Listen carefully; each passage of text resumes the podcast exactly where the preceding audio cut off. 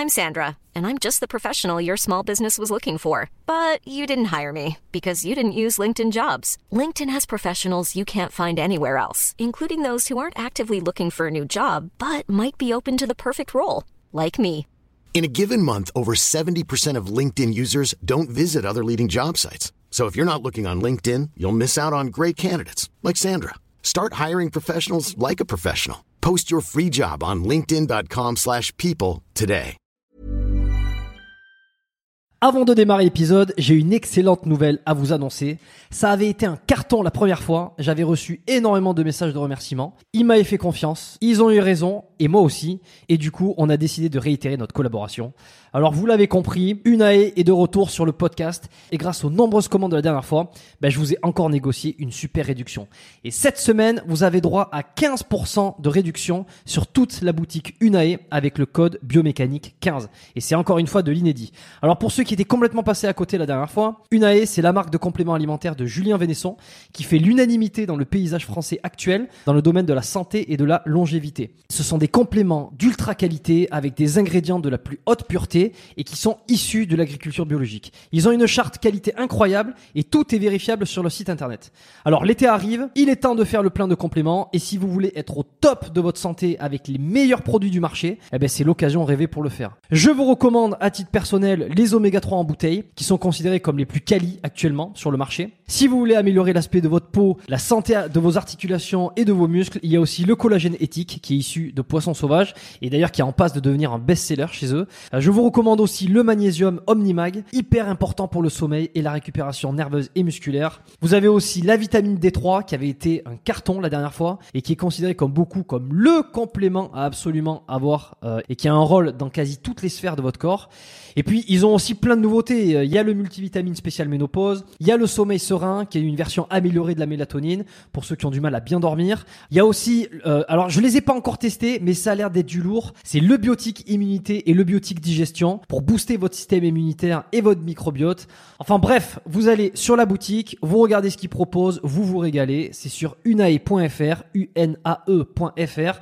La dernière fois, vous avez été des centaines à passer commande. Vous avez créé des ruptures de stock sur certains produits. Alors cette fois, bah, traînez pas. Et en plus, je vous rappelle que vous avez 15% de réduction avec le code biomécanique 15.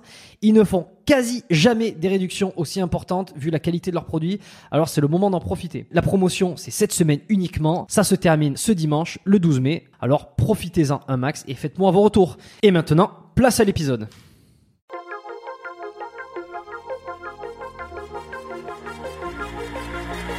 Bienvenue dans le podcast Biomécanique. Je suis Jérôme Cazerolle, ostéopathe à Montréal, et dans ce podcast, je vous propose de partir à la rencontre de sportifs, d'athlètes et de spécialistes de leur domaine. Pour mieux comprendre la mécanique du corps et de l'esprit, pour vous aider à être plus performant au quotidien, et surtout en meilleure santé.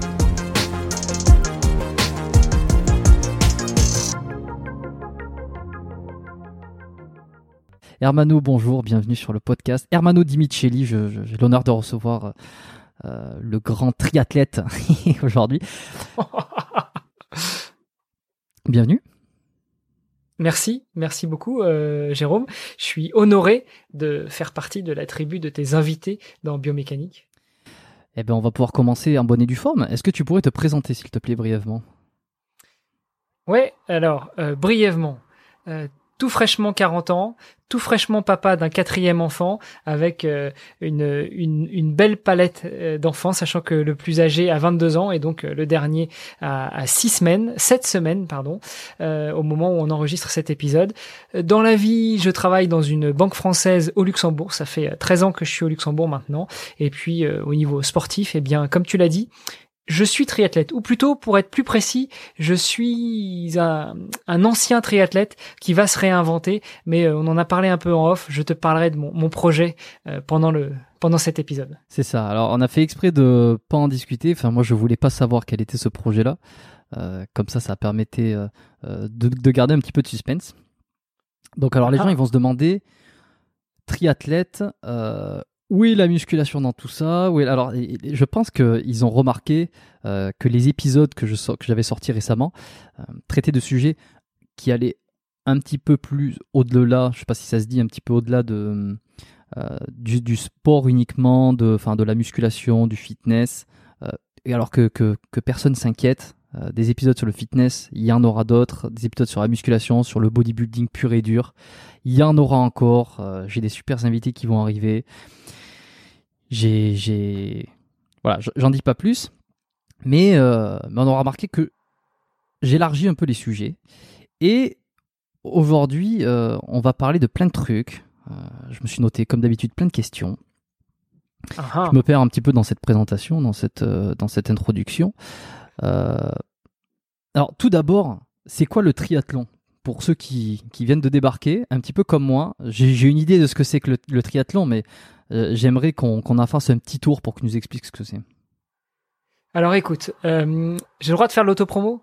Ouais, allez. Tu peux faire tout ce que tu veux. C'est Euh, libre ici. Libre d'idées, euh, Ah. libre d'envie.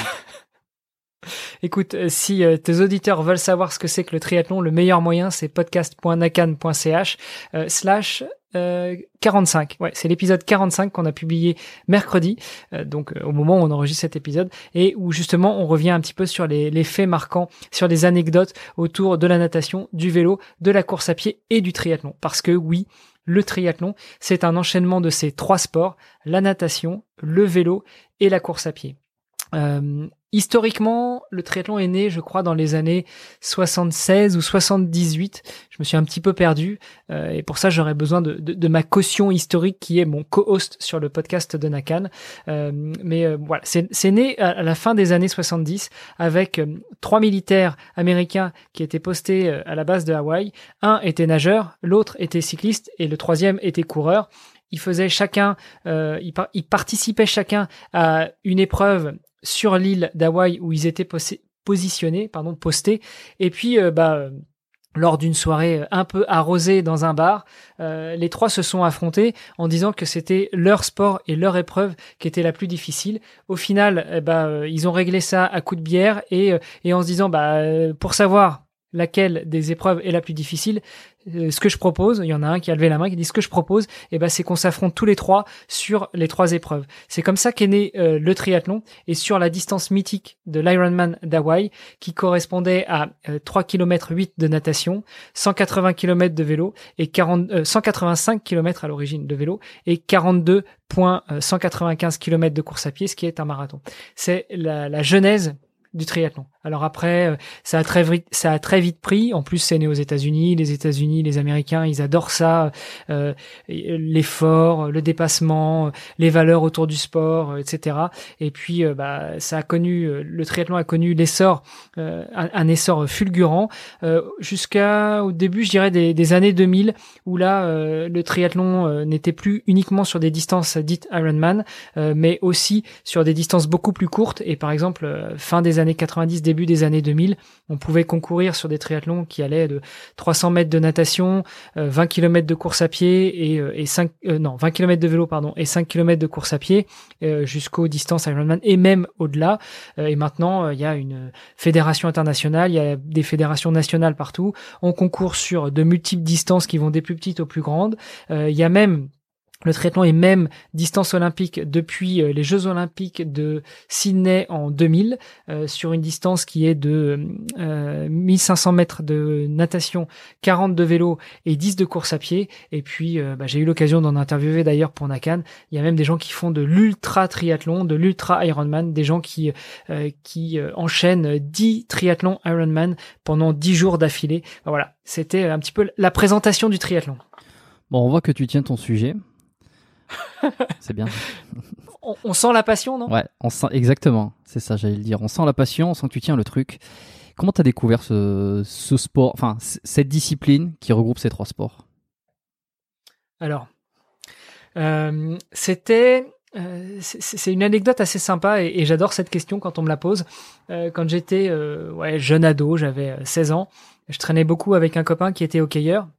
Et euh, dans la région dont, dont je suis originaire, euh, à Rouen, en Normandie, pour, pour, pour les connaisseurs ou pour, pour les Français qui, euh, qui sont intéressés, eh bien la patinoire était juste à côté de la piscine. Donc lui, il allait, euh, il allait euh, s'entraîner au hockey sur glace. C'était un, un, jeune prometteur dans la discipline. Et moi, de temps en temps, j'allais nager. Puis un jour, on s'est euh, on s'est retrouvé quand il a quand euh, on est sorti mutuellement de nos entraînements et il me dit tiens t'as vu il y a une pancarte pour un truc que j'ai jamais vu ça s'appelle du triathlon. On a regardé, c'était une petite distance, un sprint, donc 750, 20 et 10, 20 et 5 pardon. Et puis euh, bah, on s'est dit tiens, euh, ça pourrait être sympa. Et c'est comme ça finalement que j'ai découvert le triathlon. C'est comme ça que j'ai chopé le virus. J'avais 16 ans, j'en ai 40 cette donc euh, voilà, faites le calcul, ça fait 24 ans que que le triathlon me fait vibrer. Ah, c'est pas mal. Hein petite question, finalement, de, de l'anecdote et de l'historique de l'apparition du triathlon. Parmi les trois athlètes là, ceux qui faisaient les trois sports différents, lequel a gagné? Euh, il me semble que c'est le cycliste qui a gagné. Ah. Je, je, j'y mettrai pas ma main à couper, mais il me semble que c'est le cycliste. Qui bon, on ira vérifier alors. C'est, assez marrant parce que Allez. Cela, ça veut dire que le, cycli, le, le, cycliste a dû euh, penser à ce moment-là. Bon ben les gars, finalement, c'est le c'est le vélo qui permet d'être le plus performant partout quoi. Euh, je pense que c'est surtout peut-être historiquement, c'est peut-être le cycliste qui savait mieux gérer son effort euh, et, euh, et, finalement, le triathlon, ce n'est que ça. En, dehors des distances qui peuvent paraître un petit peu euh, énormes, un peu impressionnantes, ce n'est que de la gestion de l'effort. Qu'on parle de, du triathlon le plus court jusqu'au triathlon le plus long, bah, dans le plus court, ça va être très explosif, mais il va pas falloir exploser à fond sur la natation et sur le vélo parce qu'il y a encore la course à pied. Et puis c'est pareil sur des distances Ironman ou même des multiples d'Ironman. tu nages pas les 3 km 8 et euh, tu roules pas les 180 km de vélo à la vitesse où euh, tu roules à l'entraînement quand tu es à, à 90% de ta FC max. Non, c'est que de la gestion de l'effort où tu vas être euh, en dessous de ta zone d'endurance. Et il me semble que c'est Marine Leleu qui a beaucoup, popularisé cette discipline en France. Elle a fait des Ironman. Elle est connue pour faire beaucoup de sports d'endurance comme ça. Et je, crois qu'elle a aidé hein, à propager, la popularité du triathlon. Entre autres, ouais, entre autres. Il y a, a d'autres figures du triathlon et d'ailleurs Marine Leleu, je, je, rêve de la voir sur mon podcast dans les vestiaires, mais euh, euh, j'arrive pas. Enfin, elle répond pas à mes sollicitations. Donc, s'il y a parmi tes auditeurs et tes auditrices des gens qui la connaissent, eh ben j'aimerais bien qu'ils me mettent en contact. Mais oui, oui, elle a beaucoup œuvré pour le triathlon, pour le sport d'endurance, et euh, il y a pas qu'elle. Il y en a, il y en a encore plein d'autres. Je pourrais te citer du du Cédric Fleurton, du euh, du Frédéric Bello pour les gens qui sont de ma génération, du Vincent Louis, du euh, enfin des dans, les nouvelles générations, il y a, des stars et il y a beaucoup de Français, je trouve, qui œuvrent beaucoup pour le triathlon, aussi bien dans le monde francophone que dans le monde euh, au niveau international. Eh, j'en connais très peu, je suis pas du tout euh, un adepte, enfin un, connaisseur, un fin connaisseur du triathlon, comme je l'ai dit, et, pas un athlète non plus. C'est vrai que les, sports d'endurance, d'une manière générale, sauf peut-être la natation, n'ont jamais été un truc qui m'ont qui m'ont plu. Euh, je sais pas si c'est un, lien avec la gestion d'effort. Quoique, c'est assez drôle parce que j'aime bien gérer mon effort, mais ailleurs. Mais, mais euh, courir et faire du vélo n'ont jamais, été des trucs auxquels je me suis pris de passion. Et à la limite, Marine Leleu est la seule euh, influenceuse euh, sportive que je connaisse qui fasse ça parce qu'elle avait aussi un pied dans le fitness et la musculation. Je sais pas si elle a commencé comme ça, mais elle a eu une grosse période où elle faisait du fitness, de l'entraînement en salle de sport. Et un truc qui qui moi m'avait permis de la connaître, c'était qu'à un moment donné, elle avait été euh, coachée ou euh, suivie par euh, Lucas Gouif. J'ai déjà discuté, enfin j'en ai déjà parlé dans, dans des anciens épisodes du podcast, du podcast puisque c'est un, un, un YouTuber, enfin je, je sais pas comment on pourrait dire coach, entraîneur, YouTuber qui est qui est assez réputé et qui, qui aujourd'hui d'ailleurs fait des revues sur le bodybuilding que je conseille tout le monde d'aller voir. bref, je m'égare un petit peu. Euh, donc oui, donc Marine Leleu, bon voilà, c'est moi aussi, c'est clair que si je peux l'avoir sur le podcast, ça sera un plaisir, euh, un plaisir formidable. Et, et, puis si jamais tu arrives à l'avoir avant moi, je compte sur toi pour me mettre en ah, relation et, inversement. Mais euh, effectivement, elle doit être extrêmement demandée. Une des dernières fois, je pense que je l'avais entendu en interview, c'était sur le podcast de Pauline Legnaud, Le Gratin, un podcast très intéressant. voilà, si tu as quelque chose à rajouter. Bah écoute, euh, si, j'arrive à l'avoir, euh, je te, évidemment que je te partagerai son contact. Ce sera avec plaisir. Enfin, pas que son contact. On ira jusqu'à la, mise en relation, l'introduction. Enfin bref. Bon alors, comment on s'entraîne Tout, ce qui va bien. Comment on s'entraîne pour le triathlon? Est-ce que Euh, est-ce qu'il y a des, des, des, process particuliers, il y a des programmes, est-ce que chacun fait ce qu'il veut, euh, est-ce que c'est en fonction d'une compétition? Euh, Comment tu t'organises toi? Bah, euh, écoute, c'est comme c'est comme dans tous les sports en fait. Tu vas, en tout cas, moi, mon, mon approche et l'approche que j'avais avec euh, mon coach que euh, que j'ai rencontré quand je suis arrivé au Luxembourg, euh, ça a toujours été de de faire le rétro-planning de ton objectif. Donc déjà, tu pars, tu regardes la date d'aujourd'hui, tu regardes ton objectif, donc qui est censé être l'objectif de la saison ou voire même des saisons futures. Et puis à partir de là, eh ben tu découpes le temps qui reste en, en, en, en micro-objectifs qui vont te qui vont te mettre des jalons. Et par rapport à ça, bah, tu te prépares. Donc, euh, euh, par exemple, en 2010, quand je me préparais pour mon premier Ironman, bon, on pourra en reparler, euh, sur lequel j'étais obligé de déclarer forfait à une semaine du départ, mais l'objectif c'était de se préparer pour un premier Ironman en, en 6-8 mois, et puis après, l'année d'après, remettre ça sur un autre Ironman, mais pour aller tenter les championnats du monde, donc qui se déroulent à Hawaï confère la conversation qu'on avait au début sur euh, l'origine du triathlon. Et, euh, et voilà, donc euh, la première partie, c'était la première préparation pour le premier Ironman. Et donc on a découpé ça en phases. la première phase, bah, toute la phase d'hiver, c'était travailler sur le foncier, sur la résistance et sur l'endurance. donc ça nous a amené de novembre à, à avril au marathon de Paris. Donc l'objectif, c'était beaucoup de courir et puis de nager parce que finalement la natation dans le triathlon, c'est quand même très important. Et surtout en hiver, euh, que ce soit chez toi, dans, dans, tes contrées canadiennes ou chez moi, dans mes contrées luxembourgeoises, eh ben, il fait quand même meilleur faire du sport en intérieur.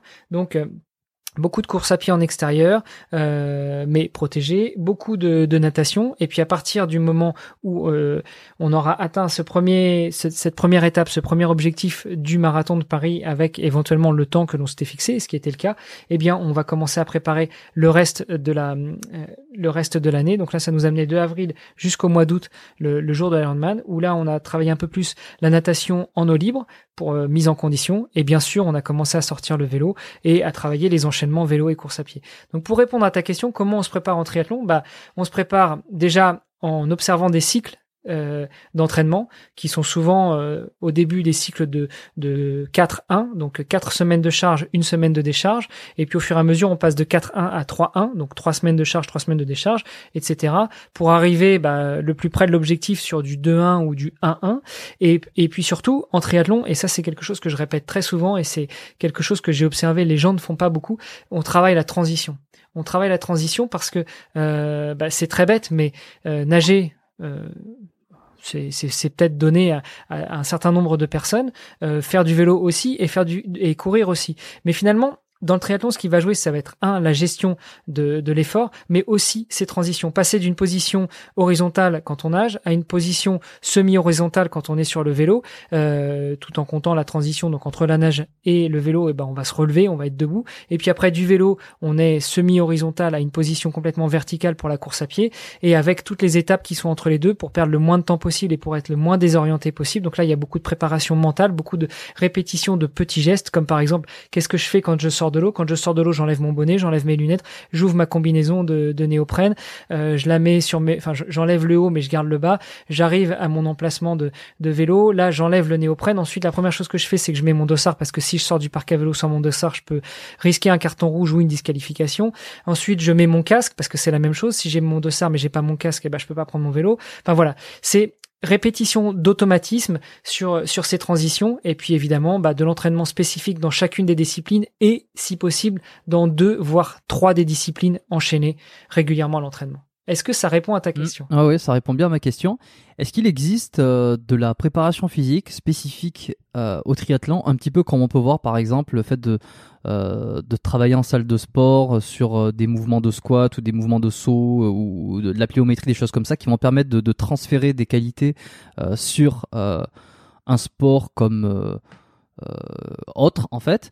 Est-ce qu'il existe une préparation physique en salle de sport ou sur des mouvements qui sont euh, qui sont pas ceux du vélo, natation, course, pour, pour, pour, gagner justement soit en transition, soit en, qualité euh, sur ces sports Alors écoute, ça va peut-être te paraître étrange, mais alors déjà, euh, moi j'ai pas été jusqu'au haut niveau, donc euh, je je parlerai pas pour pour pour ces, ces athlètes qui passent euh, leur vie à faire du sport et surtout euh, le sport dont le sport est le métier. Mais j'en ai interviewé quelqu'un quelques uns et puis surtout, bah, je, je m'orientais vers du très longue distance, en l'occurrence Ironman. Donc on a commencé à travailler avec mon coach sur d'autres choses que uniquement chacun des trois sports, plus de l'enchaînement, plus des transitions. On a travaillé aussi en salle de sport avec euh, beaucoup de proprioception parce que bah, c'est euh, c'est essentiel quand tu passes d'une position à une autre, quand tu enchaînes des sports, il faut que faut que tu aies euh, la il faut que tu aies la, la, charpente qui tienne, donc beaucoup de proprioception. Euh, suivant le type de d'épreuve sur lequel euh, on se préparait, eh ben il peut y avoir soit du travail de force, donc là ça va être du développé couché, du travail de presse. Je parle un petit peu à tes auditeurs qui font de la muscu, hein. euh, beaucoup de beaucoup de, de, travail avec le dos, tu sais quand tu mets la barre derrière le, derrière le dos puis tu fais tu tire sur les trapèzes. Euh, donc voilà, on, travaillait euh, principalement là-dessus. Et puis il y a aussi énormément de gainage. Pourquoi? Parce que bah en natation, on a besoin d'être bien gainé pour être le plus immobile possible quand on bouge, enfin quand on nage et qu'il n'y ait que les bras qui bougent et très légèrement euh, bah, la, tête pour sortir de l'eau, donc très légèrement le cou pour sortir de l'eau, mais pas sortir la tête de l'eau, juste très légèrement effleurer le bord de l'eau avec les lèvres pour qu'il y ait un, petit trou qui passe et que l'eau rentre, enfin que l'air rentre, pardon.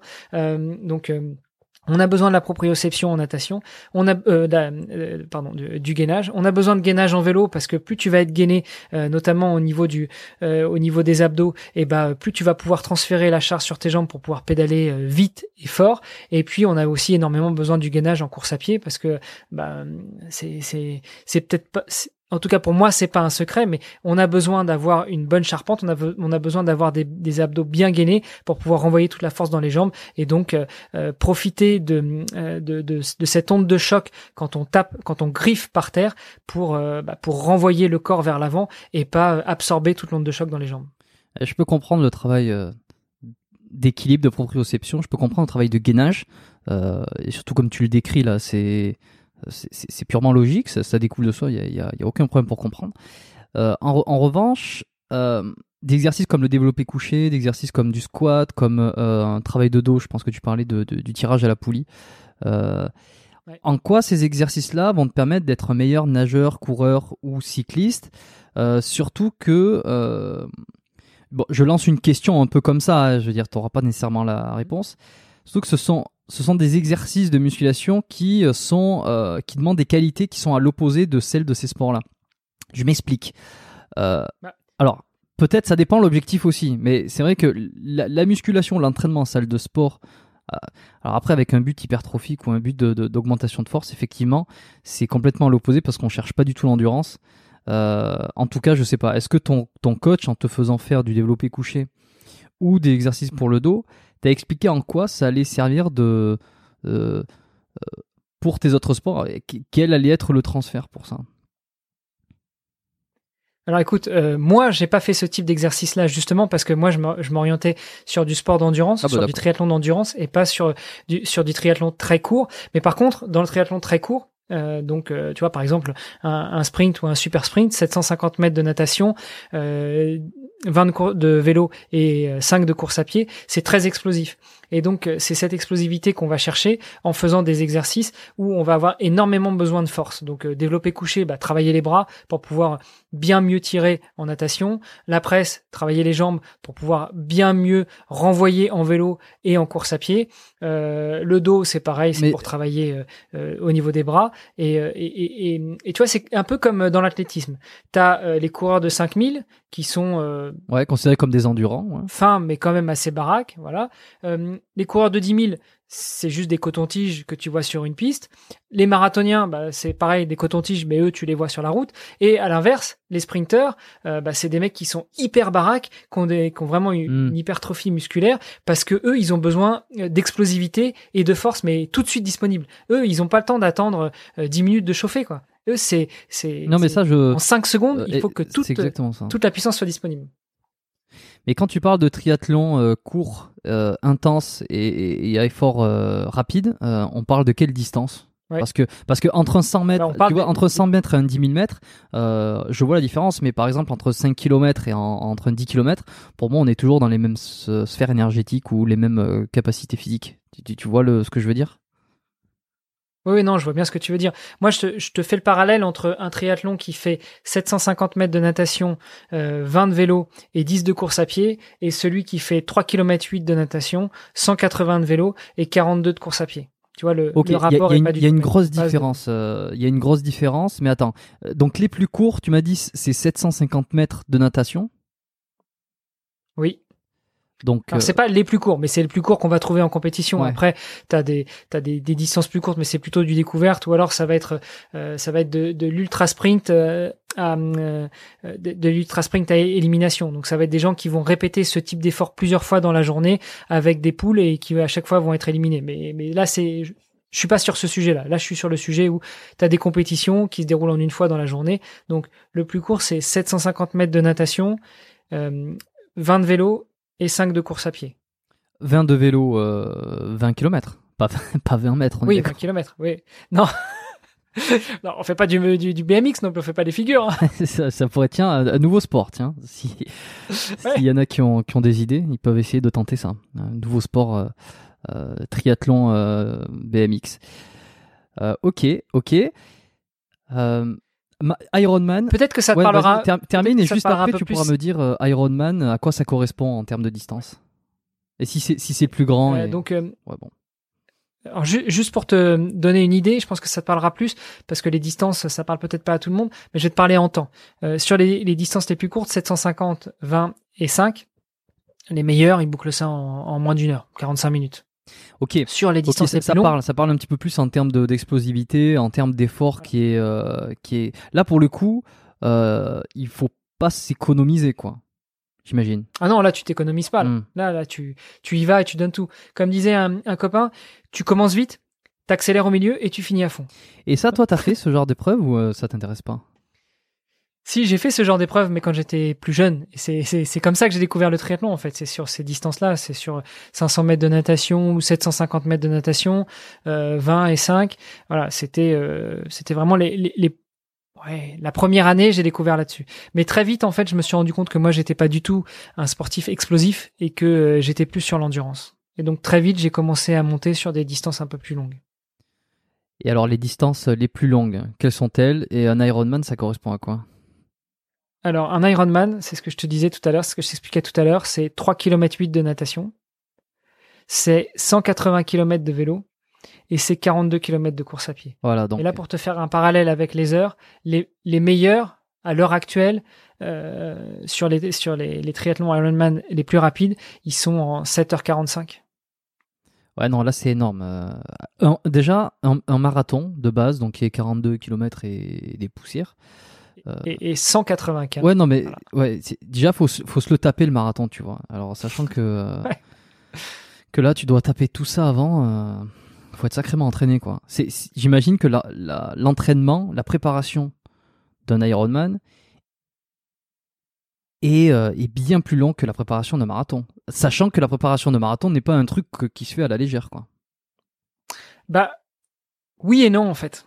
Oui et non, parce que euh, l'avantage d'être triathlète, alors évidemment, tu as trois sports, enfin je dirais même que tu as quatre, quatre ou cinq sports, parce que tu as les trois sports du triathlon, plus la musculation, on en parlait tout à l'heure, avec euh, tout ce qui est tout ce qui tourne aussi autour de la PPG. Et puis euh, le cinquième sport que je verrai, moi, c'est la préparation mentale. Bon, ce sera peut-être l'objet d'un autre sujet, mais donc pour moi, dans le triathlon, tu as quand même ces cinq sports-là quand tu vas travailler vraiment sur des, courtes distances, de l'explosif, de l'explosivité, euh, même les triathlètes professionnels, euh, ils peuvent pas travailler cette distance-là tout le temps. Donc, ils travaillent sur du un petit peu plus long, ils doublent, ils triplent, ils quadruplent les entraînements dans la journée, mais sur des distances relativement euh, courtes. Euh, un triathlète Ironman, ou voire même plus loin, euh, lui, il va travailler beaucoup plus sur la gestion de l'effort. Donc, il va faire des sorties très longues. Il va faire des sorties beaucoup en endurance. Il va rarement doubler des séances dans la journée. Euh, bah déjà parce que c'est c'est très chronophage. Euh, enfin, tu vois, euh, sur Ironman, tu fais les 180 bandes de vélo, tu les fais entre 4 et 6 heures suivant le parcours. Et c'est pas rare que tu ailles faire des sorties de, de 4-5 heures euh, deux fois le week-end. Donc ça, c'est très chronophage. Mais par contre, ce, dont tu bénéficies beaucoup plus sur des triathlons longs comme l'Ironman, ça va être le sport combiné. Ça va être l'entraînement combiné. Ce que tu fais en vélo, quelque part, c'est ce que tu as un petit peu moins à faire en course à pied. Tu comprends? Ouais, je comprends. Ouais. En fait, quand tu t'entraînes dans une discipline, tu progresses euh, indirectement dans les autres. C'est ça. Pour autant que ce soit bien cadré, euh, bien fait, propre avec des beaux mouvements, des beaux gestes et pas euh, et pas que tu t'entraînes toujours. Alors moi je suis très en ce moment très dans le travail en endurance. Euh, c'est peut-être aussi le, livre de Rich Roll qui m'a un petit peu euh, qui, qui m'a un petit peu influencé, mais ça fait déjà des années qu'avec mon coach j'ai j'ai compris ça. C'est le travail en endurance. Donc travailler en dessous de sa zone d'échange gazeux. Je sais pas si ça parlera à tes auditrices et à tes auditeurs, mais mais vraiment travailler dans une dans une vitesse où tu peux très aisément parler, échanger, discuter, réfléchir. Parce que quand tu es à fond, je t'assure que ton cerveau, euh, il a du mal à faire un plus un. Mmh. ouais, bah, le sang, il va ailleurs. Hein. Le sang, il est plus dans le cerveau. C'est ça. ok. Euh, bon, tu l'as mentionné un petit peu tout à l'heure. Euh, l'expérience que tu as en, fitness et en musculation, elle, est, elle, est, elle est liée à la préparation d'un triathlon. Mais est-ce que... Tout à fait. Est-ce que tu as déjà fait des séances euh, de musculation, de force avant, euh, avec un objectif qui était autre que euh, celui de t'améliorer dans cette discipline? J'ai fait un petit passage dans une salle de sport quand j'étais un peu plus jeune, ouais, j'avais 16-17 euh, ans, tu vois, au moment où je découvrais un peu le triathlon. Euh, mais ça a jamais vraiment été encadré, donc euh, c'était un peu, surtout on parle de ça à la fin des années 90, donc c'était un peu à la barbare. je voyais du Schwarzenegger un peu partout, qui faisait de la gonflette, qui avait des gros muscles et qui portait des poids de malade. Et, et c'était un petit peu ce qui dictait mes séances à l'époque. C'était absolument pas cadré, et c'est absolument pas ce que je conseille à tes auditrices mmh. et à tes auditeurs de faire. Ok. Est-ce que tu avais apprécié un peu quand même euh, Parce que tu sais, il y a toujours cette question de de, de, trouver le sport dans lequel on va être à l'aise, de trouver le sport euh, qui va nous passionner, qui va nous, nous porter. Souvent, moi, en, rendez-vous, par exemple, euh, tu sais, tu te rends compte que euh, les sportifs, nous, on, parle, on fait, on fait un peu de sport, on a une conscience de l'activité sportive, de l'importance de l'activité physique. Euh, dans nos podcasts, c'est la même chose parmi les gens qu'on côtoie plus ou moins, il y a quand même des gens qui font du sport, qui sont en, santé entre guillemets.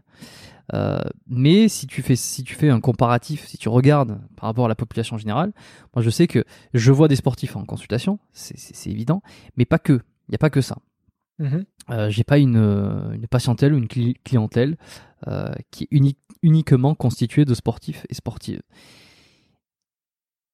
Et on me demande, alors moi j'essaye de, j'essaye de, de, de donner un peu le goût euh, ou euh, d'intéresser la personne qui fait pas de sport, ça fait des années, euh, voilà, j'essaye de lui mettre une petite conscience, ça pourrait être sympa de, pour elle de, de faire du sport. Et quand je dis sympa, c'est pour pas dire extrêmement utile et parfois une solution presque. Et, parfois nécessaire. beaucoup plus que nécessaire. Et très souvent, les gens ils savent pas, tu vois, ils savent pas quoi faire. mais qu'est-ce, qu'est-ce que je pourrais faire? C'est quoi le meilleur sport? Il euh, n'y a pas de meilleur sport. il y a des sports qui vont être un peu plus traumatisants, mais en, soi, il n'y a pas de meilleur sport. Euh, le meilleur sport, c'est celui dans lequel on, prend du plaisir et qu'on va continuer, dont on va s'intéresser, dont on va chercher à progresser euh, et qu'on va essayer de faire les choses bien. C'est-à-dire pas n'importe comment, préserver la santé, toujours préserver les, articulations, les tendons. Bon, on c'est des choses qui paraissent hyper évidentes. Mais bah, mais c'est ça, c'est qu'il y a un truc qui revient souvent, c'est euh, quel sport est fait pour moi, qu'est-ce que, enfin, qu'est-ce que je devrais faire? Et une de mes réponses, c'est le plus important, donc c'est ça, c'est de trouver le sport que vous allez aimer et que vous allez apprécier. Et alors, euh, c'est difficile parce qu'il y en a, ils essaient de se mettre au fitness parce qu'ils voient un petit peu les influenceurs sur les réseaux et puis euh, ils prennent pas forcément du plaisir. et chacun, chacun essaie de trouver un peu son sport. Toi, est-ce que tu as pris du plaisir quand tu allé en salle de sport Et euh, comparativement, quand tu as découvert le triathlon, est-ce que tu as eu une révélation? Est-ce que tu as dû forcer au début pour euh, t'y habituer et enfin euh, prendre un plaisir à pratiquer natation, course, vélo? C'est venu naturellement. Qu'est-ce que, quel est ton retour d'expérience? Bah, écoute, moi j'ai envie de me dire, enfin c'est ce que je me dis souvent, c'est que j'ai découvert le triathlon plutôt dans les belles années du triathlon. Et, euh, j'en parlais euh, pas plus longtemps qu'hier euh, avec un copain. Même ce midi, parce qu'on parlait de podcast et, je lui disais que je trouve qu'en ce moment euh, les podcasts évoluent et, l'ambiance qu'on a entre podcasteurs est un peu ce que j'avais dans le triathlon à la fin des années 90, au début des années 2000, c'est-à-dire un petit peu cette ambiance très familiale, beaucoup basée sur les valeurs du sport. Euh, alors quand on parle de valeurs du sport, euh, bien sûr on entend l'entraide, la camaraderie, l'esprit d'équipe, même si le triathlon c'est un sport relativement individuel. Il y a des compétitions qui se font en équipe, mais globalement c'est un sport individuel. Euh, je, je trouvais vraiment dans le triathlon cette camaraderie euh, et, et, ce plaisir d'aller à l'entraînement. Donc pour répondre à ta question, oui, quand j'ai découvert le triathlon, euh, j'ai tout de suite j'ai tout de suite accroché. Euh, peut-être que j'étais dans un club spécifique, peut-être que les mecs qui étaient dans le même club que moi, bah, c'était juste des gars géniaux et super ouverts et, et j'en sais rien. En tout cas, moi j'ai accroché, j'ai accroché à l'esprit du club, j'ai accroché à l'esprit du sport, j'ai accroché à l'esprit des compétitions aussi parce que même si on était en compétition, c'était une compétition saine. Euh, moi, j'ai vu euh, euh, sur des compétitions, et eh ben des mecs qui souffraient sur le bord et des gars qui passaient à côté et qui allaient qui s'arrêtaient et qui allaient les aider.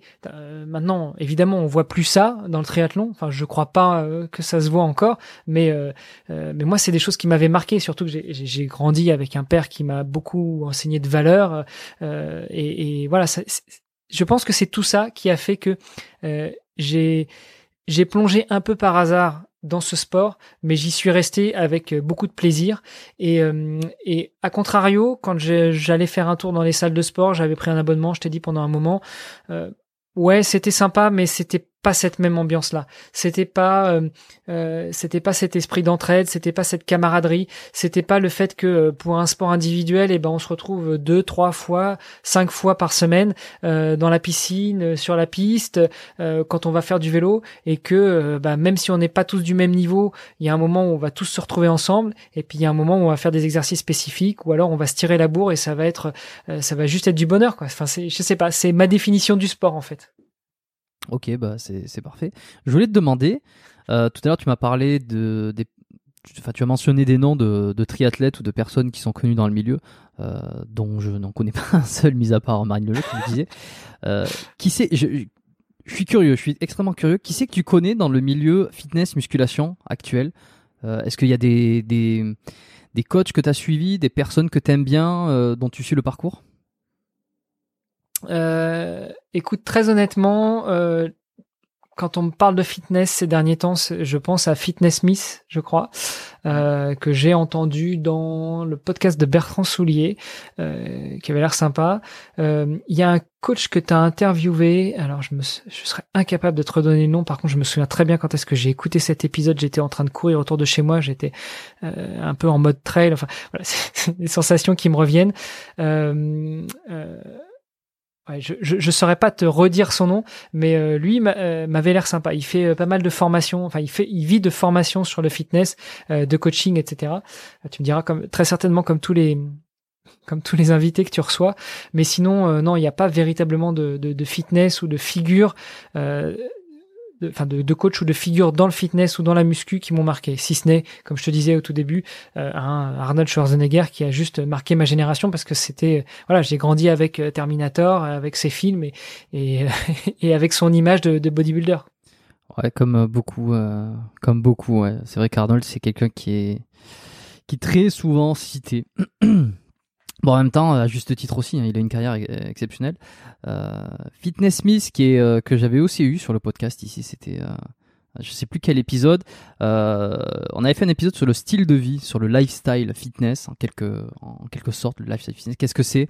Comment être en bonne santé? Comment avoir un lifestyle fitness? Comment euh, avoir une vie qui va être qui va être fitness, ça veut dire pratiquer la musculation, savoir manger, euh, et même au-delà, hein, les habitudes, comment mettre en place des habitudes. On avait, euh, il nous avait partagé quand même beaucoup de, de petites euh, astuces. Euh, J'en dis pas plus là pour ceux qui veulent aller écouter cet épisode. Je sais plus le combien c'est. Euh, J'ai retrouvé le, le, coach dont je te parlais, c'était David Costa. Voilà, oui, David Costa. Et puis, D'accord.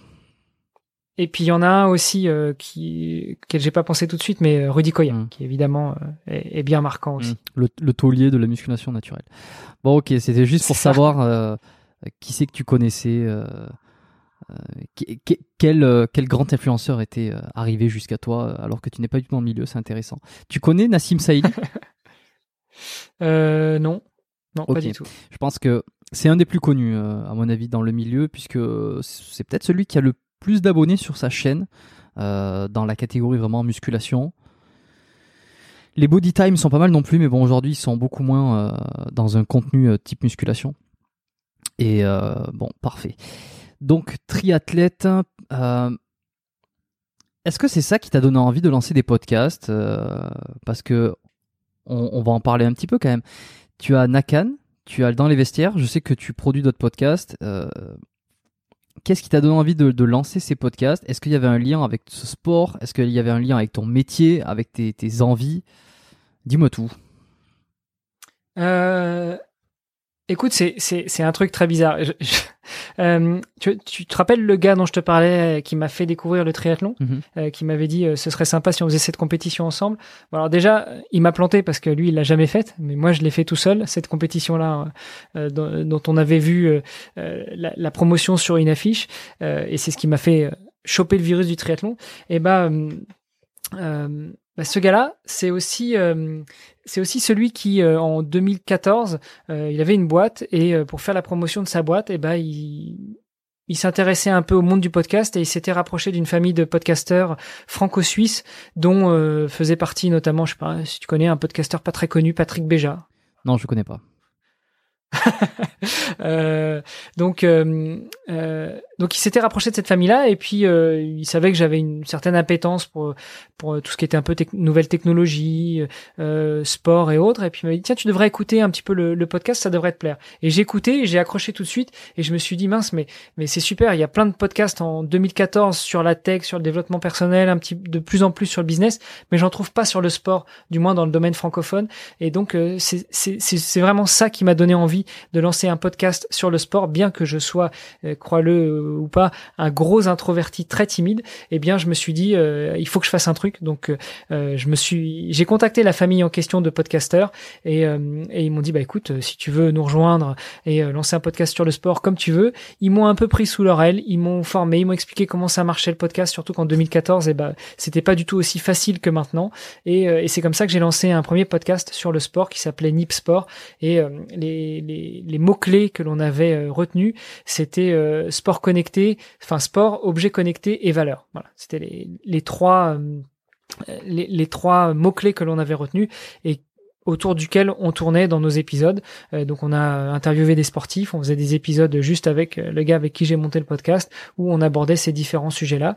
Euh, après, le projet a un petit peu dévié vers euh, Place au sport, donc était un petit peu dans la même veine, mais où là, on voulait euh, ajouter beaucoup plus que du podcast. On voulait ajouter de la vidéo, on voulait ajouter une plateforme de, euh, de blog, etc.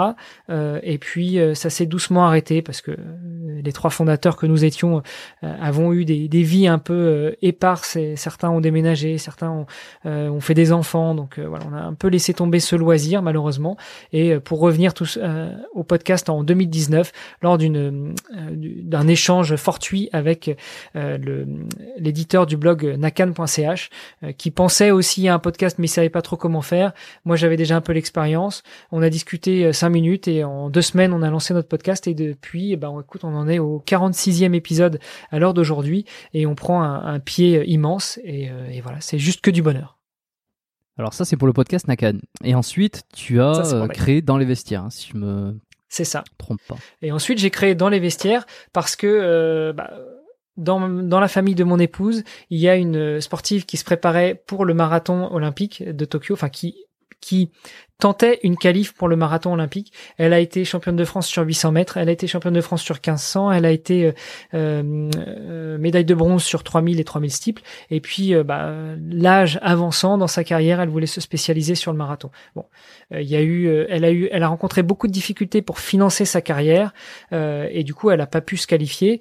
mais ça m'a ça m'a donné envie de donner la parole à toutes ces sportives et à tous ces sportifs et par extension euh, aux aventuriers et aux artistes qui euh, bah, qui vivent de leur passion, qui vivent pour leur passion et euh, qui rencontrent beaucoup d'écueils pour financer euh, leur euh, bah, leur mode de vie, pour financer leur carrière et tous les et, je voulais en savoir plus non seulement sur bah, sur, ces écueils, sur, mais aussi sur les bons moments qu'ils traversent, sur les bons souvenirs qu'ils ont et aussi tous les mécanismes qu'ils mettent en place et toute la résilience dont ils font preuve aussi bien à l'entraînement que bah, que pour financer leur carrière.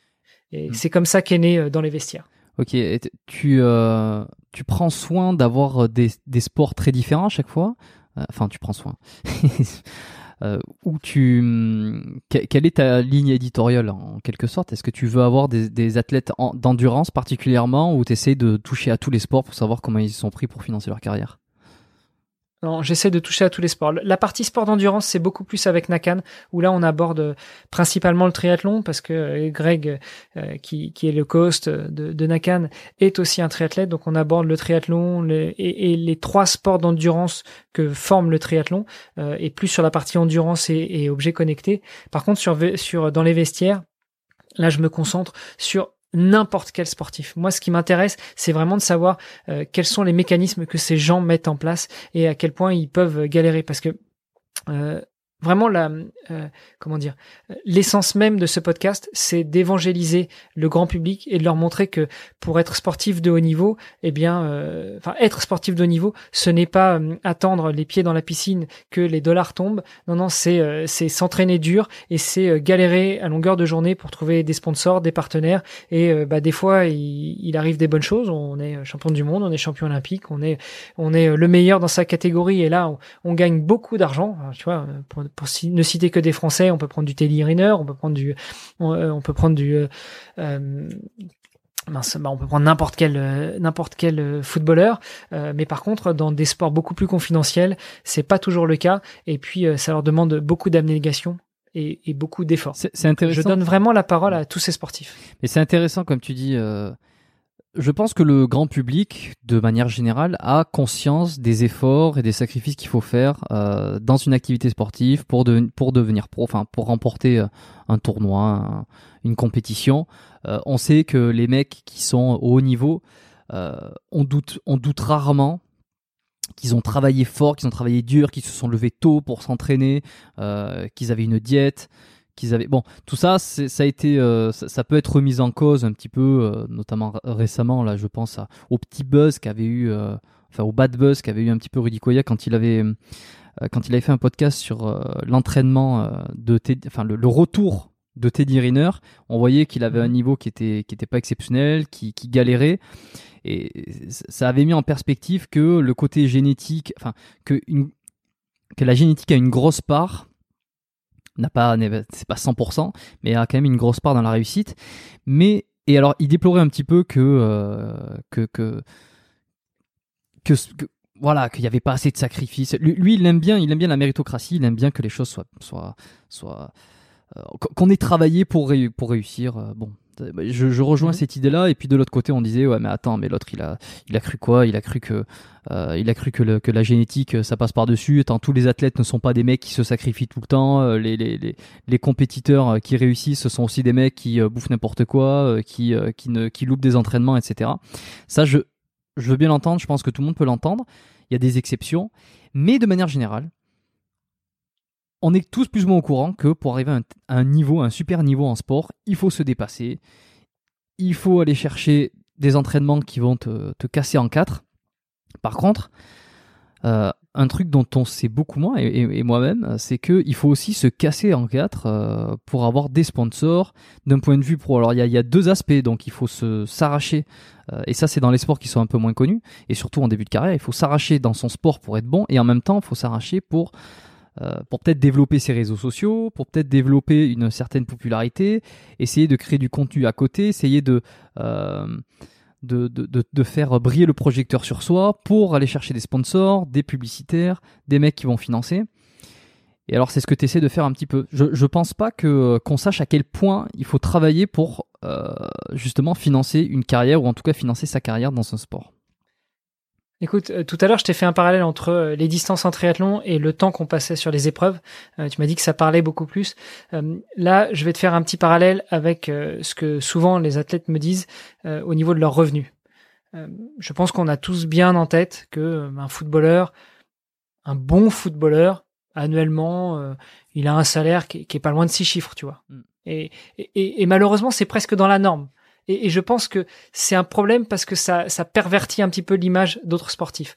Euh, à côté de ça, j'ai eu, et notamment je pense à, à Cédric Fleurton, euh, triathlète, émérite. Alors pas champion du monde, pas champion olympique, mais euh, très grand triathlète français qui d'ailleurs maintenant se réinvente beaucoup plus dans les sports d'endurance comme le trail très long, euh, tout en étant toujours employé de, de la SNCF.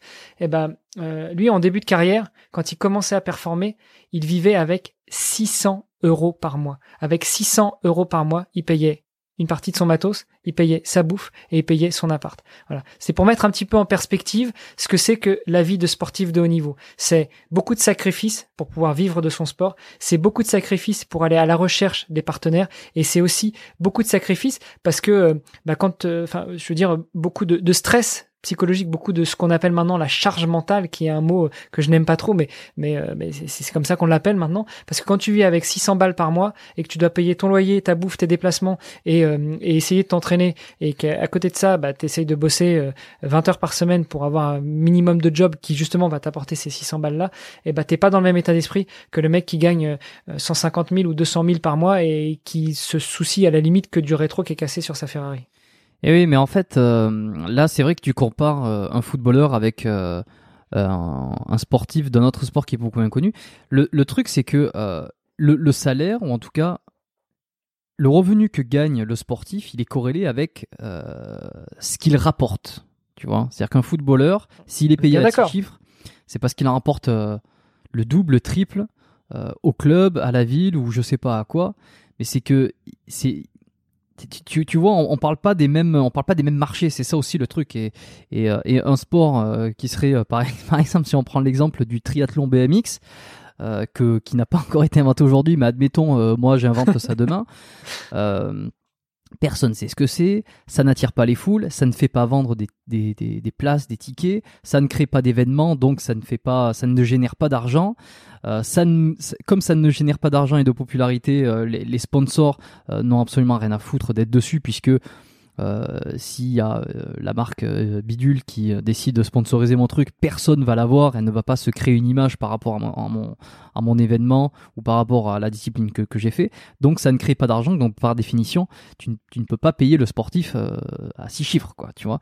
Et donc, c'est vrai que quand tu choisis un sport qui n'est pas connu, par définition, il n'y a pas d'argent, et alors, eh, à qui la faute? Moi, je ne sais pas s'il y a une faute. Hein. Je ne sais pas s'il y a quelqu'un de responsable, mis à part euh, l'être humain de manière générale. Tu vois. Euh, mais je, suis tout à fait d'accord avec toi. Mais c'est pour ça que moi, je veux donner la parole à tous ces sportifs, à toutes ces sportives et à tous ces sportifs de l'ombre, en fait. Euh, il y a quelques personnes qui m'ont dit ah c'est dommage t'as pas de footballeur t'as pas de basketteur et tout mais en fait moi, j'ai pas véritablement envie de donner la parole à ces gens-là. C'est pas que je veux pas leur donner la parole, parce que je suis sûr qu'ils ont beaucoup de choses à nous apprendre. Je, rêverais d'avoir un Nadal euh, à mon micro, je rêverais d'avoir un Federer à mon micro, je rêverais d'avoir euh, un Teddy Riner ou un Tony Parker à mon micro pour euh, qui m'explique un petit peu à quel point eux aussi ils ont quelque part galéré ou, ou à quel point ils travaillent dur au quotidien. Euh, parce que c'est pas parce qu'ils ont des millions qu'ils sont heureux et, qu'ils travaillent pas. Hein. C'est pas du tout ce que je dis. Mais euh, mais en même temps, du, haut de, la toute petite influence que je peux avoir, ce que je veux surtout, c'est donner la parole à tous ces sportifs de l'ombre et que euh, bah, que le grand public comprenne que être sportif de haut niveau, c'est c'est pas tellement un choix. Je pense que c'est surtout une passion et que euh, c'est pas une passion qui rapporte. En tout cas, euh, suivant le sport où tu vas, c'est pas forcément euh, une passion qui rapporte. exactement. Je pense que c'est ça. C'est vraiment le. Ça dépend euh, du sport où tu vas. Et tu as, le double effet qui se coule aussi, c'est que, enfin le double, non, le, le, revers de la médaille, c'est que les sports qui génèrent beaucoup d'argent, comme le foot ou le tennis, ben, par conséquent, j'imagine qu'il y a énormément de concurrence c'est ça, il n'y a pas beaucoup de place. Alors que peut-être dans des sports euh, comme euh, le triathlon BMX euh, qui n'existe pas encore, il y aurait peut-être deux, deux ou trois gars qui seraient intéressés pour faire ça. Pour le coup, il n'y a pas tu sais que ce qui est bien, c'est qu'on peut être champion du on peut être champion du monde de, triathlon BMX. Hein. Comment? On peut, on peut être champion du monde de triathlon BMX, Exactement. on peut créer notre championnat du monde. hein. Si c'est un sport qui n'existe pas, allons-y, balançons-le. Ouais. S'il y a des, mais justement, s'il y a des sponsors qui nous écoutent, qui veulent, euh, qui veulent mettre du budget là-dessus. Non, je rigole. Moi, je m'en occuperai pas. Je, j'y crois pas. ce truc. j'y crois pas du tout. bon, euh, ok. Dans les vestiaires, bon, c'est intéressant. euh, ah, tu, tu parlais tout à l'heure des mécanismes, euh, de tous ces mécanismes-là qui ont fait que les, les- ces sportifs de sport un peu moins connus ont réussi. Est-ce que tu as remarqué euh, que- quelle est la ligne directrice, quelle est la ligne commune de, de, de ces directives? C'est dit, je, je perds mes mots. Je vais la refaire. Je vais pas couper ce passage. je vais pas couper pour que tout le monde voit que euh, ici c'est antenne libre, comme on dit. Ouais. Tout à l'heure, tu me... comme à la tu- maison. Tu, tu reprends un petit peu quand, quand tu t'es perdu. comment? C'est- comme à la maison. Ah oui, oui. Tu, tu, tu sais plus où tu vas, tu, tu te reprends et puis hop, c'est Je reparti. me reprends et c'est reparti. Il n'y a pas de, y a pas de pression. C'est pas de problème. Euh, tu parlais tout à l'heure de donc tous ces mécanismes qui font que euh, qu'ils arrivent à, à- à déclencher un financement de leur carrière ou en tout cas à, petit à petit à avoir des sponsors. C'est quoi ces mécanismes? Est-ce que tu t'as retrouvé des éléments communs entre tous ces tous ces athlètes, mis à part euh, évidemment le- le- les classiques persévérance, les classiques motivation, passion euh, Est-ce que tu as remarqué qu'ils faisaient tous plus ou moins la même chose pour finalement y arriver, décrocher des financements? Alors, euh, c'est. Il y a plusieurs cas de figure. Ça dépend un petit peu des, des sportifs et, euh, et ça dépend un petit peu aussi du sport dans lequel ils s'orientent. Mais globalement, je dirais que, comme tu l'as dit, c'est beaucoup de persévérance, beaucoup d'abnégation. C'est des gens qui découvrent le sport assez tôt et qui après euh, performent aussi assez tôt, qui sont très tôt orientés euh, dans les dans les instances euh, fédérales et nationales.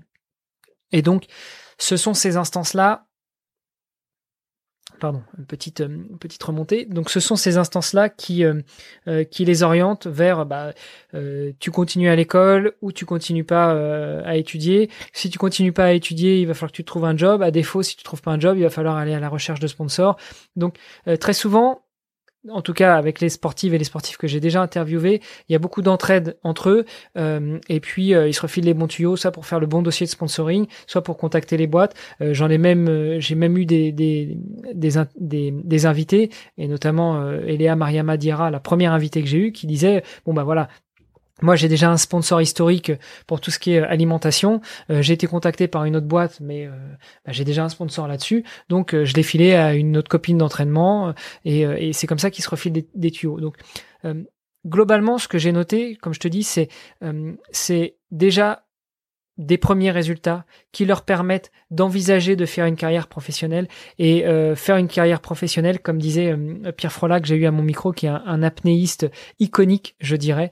Euh, lui, sa, sa carrière professionnelle, elle s'est débloquée à partir du moment où il a commencé à arrêter de vouloir faire du sport euh, son métier. Il a voulu faire du sport pour enfin faire de son sport sa passion et il a trouvé des mécanismes qui lui permettaient de continuer à faire du sport. Dans son cas à lui par exemple, euh, il faisait de l'apnée, il a allié euh, la protection de l'environnement, la découverte de l'environnement avec son sport et c'est là que les marques, les, les, les sociétés sont venues vers lui pour pouvoir l'accompagner et, euh, et lui filer du pognon. hein. C'est aussi bête que ça. Après, il y a d'autres sports comme par exemple la natation synchronisée. Là, j'ai eu une, une nageuse synchronisée il y a quelques épisodes, bah, qui est euh, repérée très tôt, qui est enfermée très tôt dans dans ce sport qui n'est pas très médiatique, donc qui n'attire pas les foules. En plus, c'est un sport euh, rarement individuel, mais beaucoup en équipe. Euh, sous l'eau, on porte pas les tenues des des, des sponsors. Il y a aucun, il y a, presque aucun endroit où on peut afficher les couleurs d'un sponsor.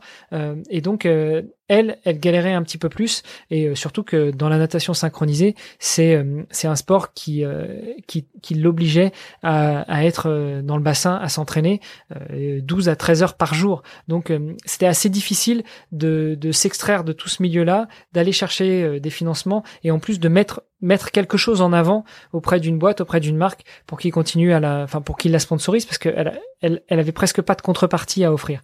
Un autre point que j'ai aussi noté, c'est que très souvent les sportifs qui ont déjà de la bouteille, qui sont soit Soit qui sont en voie de reconversion ou même ceux qui sont reconvertis, euh, très souvent ils s'orientent aussi vers des métiers comme euh, des conférences, euh, oui, de, la conférence où ils vont partager leurs expériences, où ils vont partager les, bah, les, galères qu'ils ont vécues dans leur vie et comment est-ce qu'ils ont réussi à les dépasser.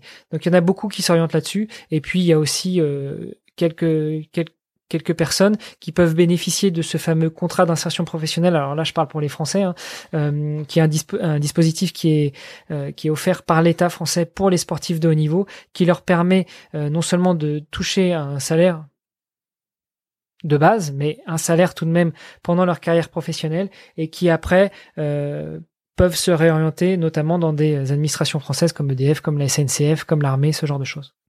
Et pour faire le pont avec le, notre premier sujet euh, euh, du podcast, est-ce qu'il y a du pognon euh, dans le triathlon?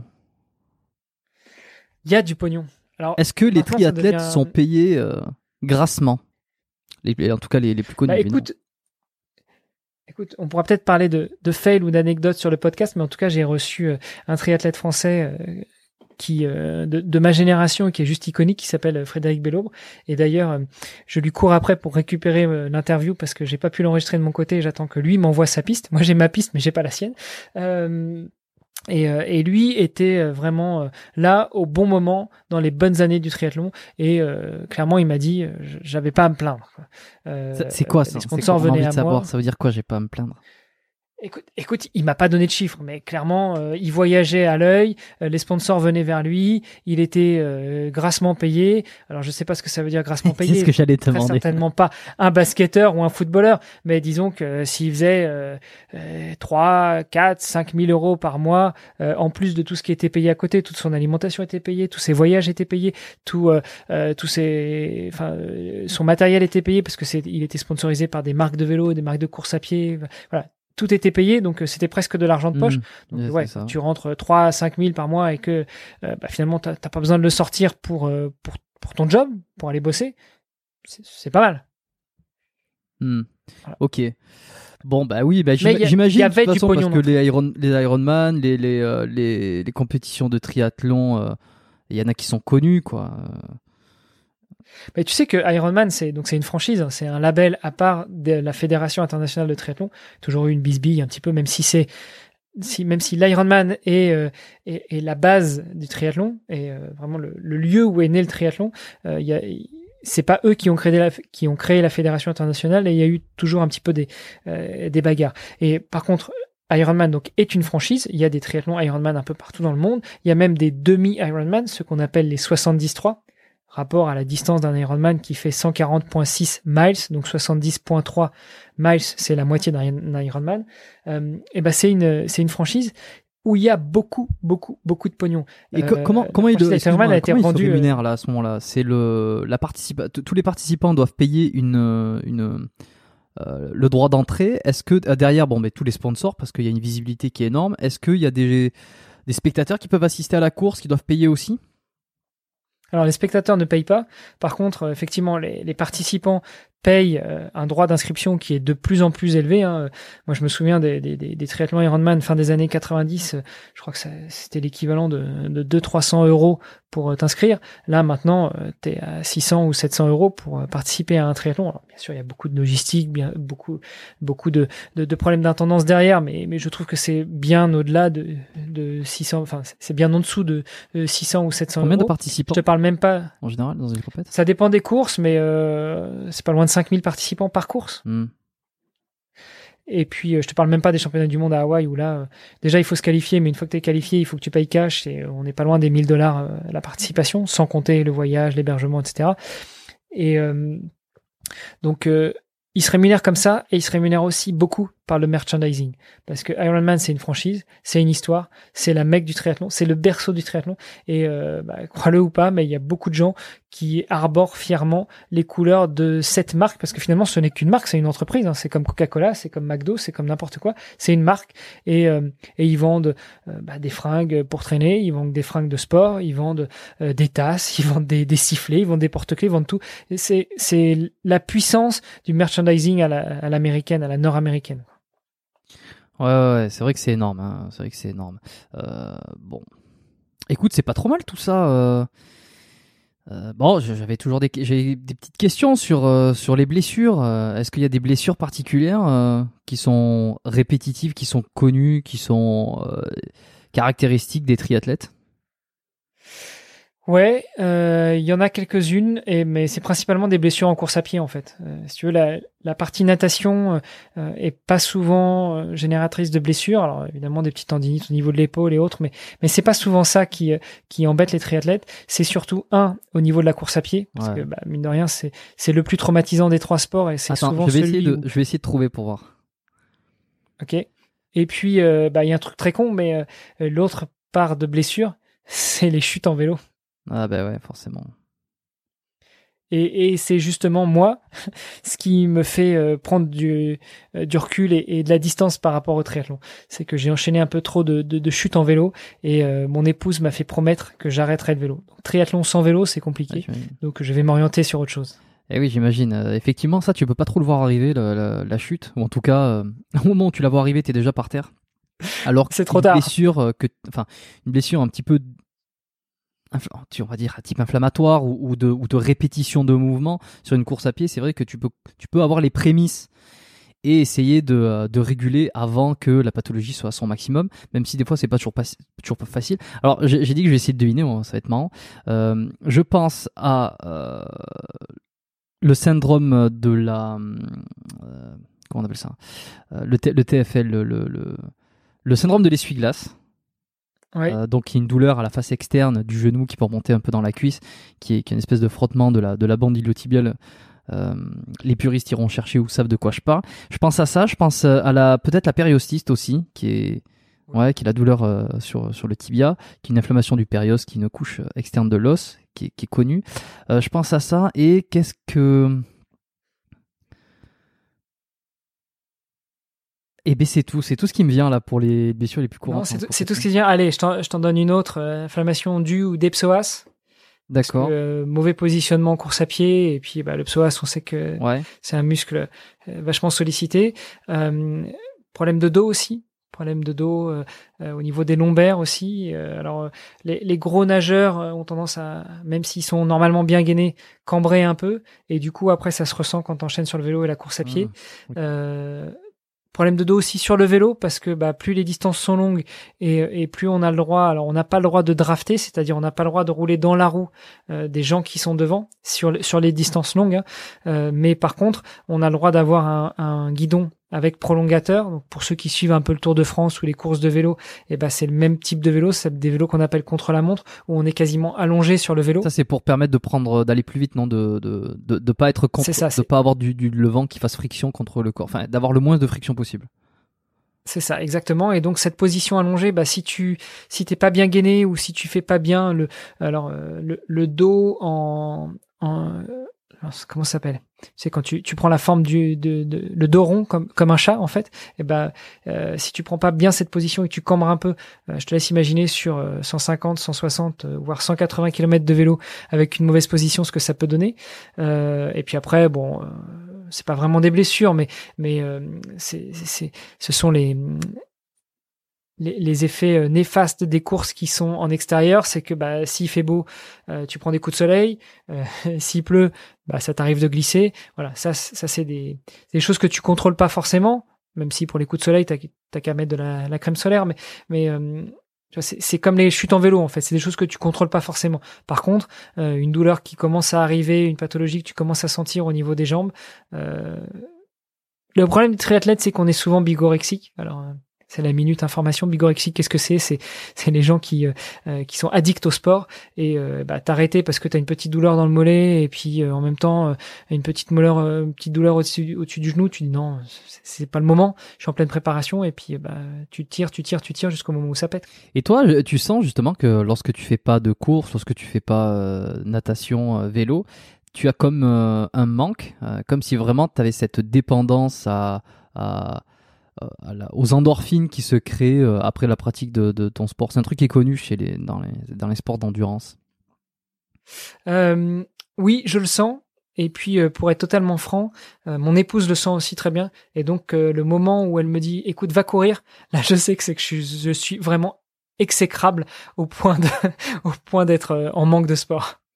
Ouais, c'est intéressant. Bah, c'est une bonne dépendance hein, au final. Enfin, après, ça dépend. C'est, je, je suis pas certain qu'il y ait des hein. bonnes dépendances. Voilà. Je suis pas certain qu'il y ait des bonnes dépendances, mais mais malgré tout, c'est c'est c'est peut-être un petit peu moins néfaste que d'être dépendant à certaines substances. Ouais. Ah bon? ah bon, c'est plus euh, que. Euh, pourtant, je pensais que la coque c'était bien. Euh. Non, je rigole évidemment, hein, que personne prenne au, premier degré ce que je dis. on, sait, on sait jamais, tu sais, il y, a toujours des. Bon, à cette heure-ci, ça fait un peu plus d'une heure. Je pense qu'on a que les puristes qui sont avec nous. Il n'y a plus les gens qui prennent tout au premier degré. J'avais, j'avais, euh, non, mais c'est passé. J'avais une citation euh, que j'ai oubliée, mais par rapport au sujet précédent, donc euh, peut-être ça me reviendra un jour dans un autre épisode qui est assez intéressante. je voudrais quand même, avant de, de terminer, parce que j'ai mes questions de fin comme d'habitude, on le sait, parce que tous les auditeurs ont attendu. je ne sais pas s'ils ont attendu cette information, mais tu as un projet à venir dont on n'a pas discuté. Et donc ça va être le moment de uh-huh. m'en parler. Donc quel est ce projet euh, en lien avec euh, le triathlon euh, Je suppute. tu supputes presque bien. Écoute, comme je te disais tout à l'heure, j'ai fait quelques, j'ai eu quelques soucis en vélo. j'ai fait quelques chutes rapprochées. Pour l'instant, les petites roulettes sur le vélo ne sont toujours pas autorisées en compétition. Donc, mon épouse m'a fait promettre que j'arrêterai le vélo. Donc, le triathlon sans vélo, c'est un petit peu compliqué. Par contre, j'ai découvert très récemment, enfin, disons que je connaissais depuis longtemps euh, une, discipline qui s'appelle le swimrun, mais je l'ai pratiquée euh, très récemment. Je l'ai, donc je l'ai découverte par la pratique très récemment, et je suis euh, bah, un petit peu comme si tu veux ce que ça m'a fait quand j'ai découvert le triathlon. je ressens à nouveau cette cette envie de pratiquer et cette envie d'aller plus loin dans cette discipline. Sauf que au contraire de quand j'avais 16, 18, 20 ans, où je voulais m'aligner sur des courses officielles et et euh, me prouver à moi-même que j'étais pas si mauvais que ça, voire même que j'étais assez fort. Euh, j'ai jamais été jusqu'à le plus fort parce que ça, malheureusement, je ne suis pas de cela. Mais euh, euh, voilà, je suis plus un gamin. J'ai 40 ans. Tu me diras que c'est peut-être la crise de la quarantaine.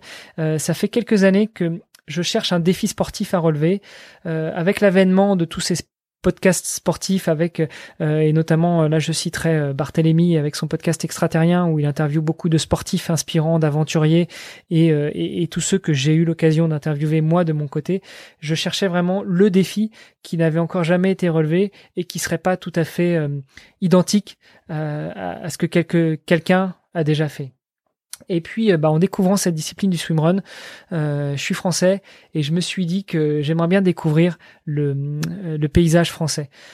Euh, et du coup, je voudrais me lancer d'ici euh, la fin de, du printemps 2022, le début de l'été. Je vais attendre que les cours d'eau soient un peu dégonflés sur euh, presque un, tour de France en swimrun. Donc le swimrun, pour ceux qui connaissent pas, c'est alternance de natation et de course à pied, mais mais en plusieurs fois sur, euh, bah, sur une compétition. Donc là, l'idée, ça va être euh, de partir euh, du nord de la France, donc de Dunkerque, arriver jusqu'à Nice. pour l'instant, au niveau de l'étude du, du, parcours, on va rester sur sur les anciennes voies romaines et donc faire quasiment nord-sud avec une, un petit crochet pour arriver jusque Nice euh, en empruntant euh, deux ou trois voies romaines. Ça représente un projet, enfin un défi sportif de 1500 km avec 1300 euh, km de course à pied, environ 200 km de natation, une moyenne de 30 à 40 km de course à pied par jour et, de 10 km de natation et tout ça enchaîné sur un mois. Voilà le, défi que je me prépare ah pour, relever en 2022. C'est-à-dire que pendant, tu vas te prendre une année sabbatique euh, ouais, je, pense que je vais euh, faire quelque chose comme une année sabbatique, effectivement, pour préparer le projet. Par contre, le projet en lui-même, d'un point de vue sportif, va se dérouler sur un seul mois. D'accord, d'accord, d'accord, d'accord. Et euh, alors, ça te fait l'équivalent de marathon par jour, ça? Ouais, c'est ça, c'est à peu près euh, entre 30 et 40 km de course à pied, donc à peu près un marathon, et une dizaine de kilomètres de natation. Donc voilà, on sera à peu près sur 50 km par jour, fois 30 jours, on est aux alentours de 1500 km. Bon, quelle est ta stratégie pour en faire parler hein? Est-ce que tu vas essayer de contacter la presse? Tu vas, tu vas contacter les marques? Tu vas essayer de. Et, ah ben, c'est intéressant. Est-ce que tu vas essayer de mettre en pratique un peu ce que tu as entendu euh, euh, ou en tout cas de t'inspirer des sportifs que tu as eu dans le podcast euh, dans les vestiaires? Pour l'appliquer toi à ton expert à, ton projet là? Bah, évidemment, évidemment. Écoute, quand j'ai lancé mon podcast, euh, moi, ce qui m'intéressait, c'était d'évangéliser le grand public et de leur montrer que euh, les sportives et les sportifs de haut niveau sont pas des gens qui qui jettent les billets ou qui attendent que l'argent tombe. Euh, et puis au final, je me rends compte que de plus en plus, c'est un peu des sessions de, de, coaching personnel. Et oui, je vais m'inspirer de tout ce qu'ils ont fait. j'ai leur contact personnel. J'ai commencé déjà à prendre mon, mon, mon carnet d'adresses, à contacter des proches, à contacter ces mêmes sportifs que j'avais déjà eu l'occasion d'avoir sur sur mon podcast. Même demander des intros à, des copains, notamment Bart qui en a eu beaucoup plus que moi, euh, pour euh, bah, échanger sur euh, comment est-ce qu'on fait pour se lancer dans un tel projet, quels sont les écueils auxquels il va falloir se préparer, comment est-ce qu'on les comment est-ce qu'on les dépasse, et puis surtout l'aspect financier parce que c'est un projet qu'il va falloir financer. On, vient de le dire, moi je vais très certainement prendre une année sabbatique, donc prendre une année sabbatique, c'est-à-dire que mon employeur ne va plus me payer, à moins que ça devienne mon sponsor, mais j'y crois pas trop. et donc il va falloir que je trouve des moyens de trouver des sponsors, des partenaires pour financer tout ça. Euh, pour rentrer un petit peu plus dans le détail, puisque tu le demandes, et eh ben écoute, euh, ma stratégie, ça va être déjà de fixer le parcours idéal avec mon binôme, parce que le swimrun, c'est une discipline qui se pratique en binôme. Donc j'ai déjà trouvé un binôme qui m'a dit que si on partait sur un projet d'un mois avec un sens historique au parcours que l'on va choisir, eh ben, il serait partant. Donc, Quel est ce euh, binôme? Je ne peux pas le dire tout de suite ah, pour l'instant. Le cachotier. Je reviendrai, je te le dirai, mais mais je j'attends qu'ils me disent euh, définitivement ok c'est bon, euh, on y va, ce sera de telle date à telle date, et là je reviendrai si tu veux sur sur biomécanique. ça, serait pas Rudy Koya par hasard Non non, ça sera pas Rudy Koya. il y a il y a il y a peu de chances que il y a peu de chances que ça soit Rudy Koya, effectivement. Donc, euh, donc l'objectif, ça va être avec mon binôme bah, qu'on arrive à financer ce projet et, euh, et dans les pistes que j'entrevois pour le financer, euh, et bah, il va y avoir la recherche de sponsors, la recherche de partenaires. Alors moi, je fais bien la différence entre le sponsor et le partenaire dans le sens où pour moi, le sponsor, c'est celui qui va te filer du pognon. Le partenaire, c'est celui qui va soit apporter une compétence, soit apporter du matériel. Donc, euh, euh, bah, sur ce type d'épreuve, on va avoir besoin d'assistance matérielle, on va, on va avoir besoin de gérer toute l'intendance, on va avoir besoin de l'alimentation, on va avoir besoin parfois de dormir dans certains endroits. Donc, euh, voilà, on va chercher des sponsors, on va chercher des partenaires. et puis, bah, j'entrevois bien deux documentaires vidéo, un sur toute la partie préparation, donc euh, toute la phase vraiment euh, en amont du projet, et un deuxième sur le projet sportif, euh, des conférences, des, des conférences dans les écoles, parce que ça va être un projet qui va être empreint de beaucoup de de, de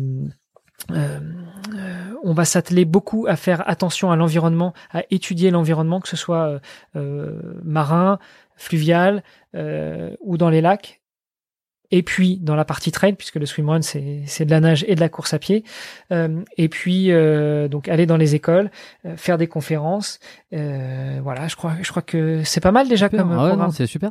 Où c'est qu'on peut te suivre sur tout ça là, ce projet Est-ce qu'il y a il y a il y a une il y a une newsletter, il, va, enfin, tu, tu, tu vas faire toute la préparation, mais où c'est qu'on va la retrouver? YouTube, newsletter, réseaux sociaux bah écoute, en même temps qu'on va se fixer avec mon binôme sur euh, le parcours exact, on va se fixer aussi sur un nom. Donc pour l'instant, euh, j'ai pas encore de nom à te donner, ni de site, ni de newsletter, etc. Mais euh, ce dont tu peux être sûr, c'est qu'il y aura tout ce qu'il faut, la newsletter, la chaîne YouTube. évidemment, évidemment, je suis podcasteur, donc il y aura un podcast pour parler de tout ça. Euh, mon objectif, ça va être de documenter, de journaliser, euh, de faire partager tout ça euh, avec bah, la communauté qui qu'on va essayer d'engager. Et puis, bah, il y aura très certainement aussi un Patreon pour pouvoir pour que pour que les particuliers puissent apporter leur aide. Oui, il y a encore un point que je voulais aborder, c'est que on va ça va pas être uniquement un projet sportif, ça va être aussi un projet de défense de l'environnement. Et là, euh, je pense déjà à une ou deux associations que je pourrais soutenir. Et puis, ça va être aussi un projet humanitaire parce que je voudrais sortir, je, voudrais euh, soutenir euh, une ou deux grosses associations qui œuvrent en faveur de la recherche contre le cancer pour les enfants. Bon, tous ceux qui vont écouter cet épisode, qui en seront ici euh, et qui ont envie d'en savoir plus, et puisqu'on malheureusement il n'y a pas aujourd'hui euh, euh, le moyen de, dire dire la chaîne YouTube de, donner le nom, ils auront simplement qu'à taper ton nom qui est Hermano Di ils trouveront forcément, puisque tu auras peut-être sur ton site perso, sur tes réseaux perso, tu auras des liens qui mentionneront tout ça. Tout à fait, tout à fait, exactement. Excellent, excellent. On va pouvoir passer aux, petites questions habituelles euh, que je pose. à la fin des épisodes. Première question, si on pouvait revenir 10 ans en arrière, quel est le meilleur conseil que tu aimerais entendre?